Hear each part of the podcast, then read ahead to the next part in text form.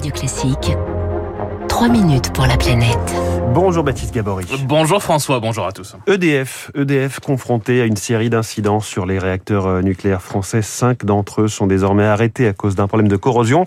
L'ensemble du parc nucléaire français euh, va désormais être passé en revue, hein, ce qui accroît encore un peu plus la tension sur l'approvisionnement électrique en France et sur une filière qui est au centre des débats. Problème de corrosion hein, détecté en fin d'année dernière, d'abord sur les deux réacteurs de la centrale de Civaux, sur un des deux réacteurs de la centrale de Chaux et depuis la fin de semaine dernière donc sur euh, euh, un des réacteurs de la centrale de Panly, celui de Panly 1. Yves Marignac est le chef du pôle expertise nucléaire de l'association Negawatt. On parle de corrosion sous contrainte et en fait euh, il s'agit de micro-fissures sur l'acier d'un coude d'un circuit très important qui est là pour refroidir le réacteur lorsque le réacteur a perdu son refroidissement principal, donc en situation d'accident. Conséquence, les cinq réacteurs concernés par ce problème ou soupçonnés de l'être sont à l'arrêt et ce ne seront peut-être pas les seuls. Nicolas Goldberg, expert énergie du cabinet Columbus Consulting. Le réacteur de Panly, qui est le cinquième réacteur potentiellement touché, est celui d'un palier différent de Civaux et Chaud. C'est-à-dire que c'est une autre puissance. C'est un réacteur qui a été construit à un autre moment avec euh, d'autres plans. Donc ça veut dire que potentiellement, Panly pourrait ne pas être le seul réacteur euh, à être touché. Donc effectivement, euh, c'est inquiétant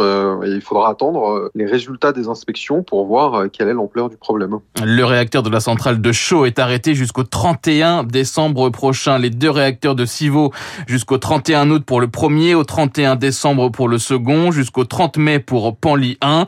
Le temps de remplacer les pièces des arrêts qui tombent au mauvais moment on est actuellement dans un réseau électrique dit sans marge. Et ça, c'est lié au fait qu'on a fermé énormément de centrales fossiles ces dernières années, ce qui est une bonne nouvelle pour le climat. En revanche, pour les marges du réseau électrique, euh, c'est un problème. On a aussi fermé la centrale de Fessenheim, qui n'aurait pas tout changé, mais qui apportait des marges. Donc ça ne veut pas dire qu'on a un risque de blackout euh, imminent, mais ça veut dire que l'approvisionnement électrique est de plus en plus compliqué. Pas de risque de blackout pour l'instant, à condition que d'autres réacteurs ne soient pas arrêtés, et surtout s'il ne fait pas trop froid et qu'il y a du vent c'est quand il fait froid qu'on consomme beaucoup. Et maintenant, on regarde aussi la puissance du vent parce qu'on a beaucoup d'éoliens maintenant en France, donc le vent devient un facteur structurant de sécurité d'approvisionnement. Et surtout, surtout à plus long terme, cette situation fragilise la filière nucléaire. C'est l'avis d'Yves Marignac de l'association euh, Negawatt, alors même qu'Emmanuel Macron a annoncé en novembre dernier un nouveau programme de construction de réacteurs nucléaires en France la maîtrise de la demande d'électricité, la réduction des pointes devrait être la priorité euh, d'action du gouvernement et que euh, le développement des renouvelables dans leur diversité devrait euh, aussi être accéléré pour réduire cette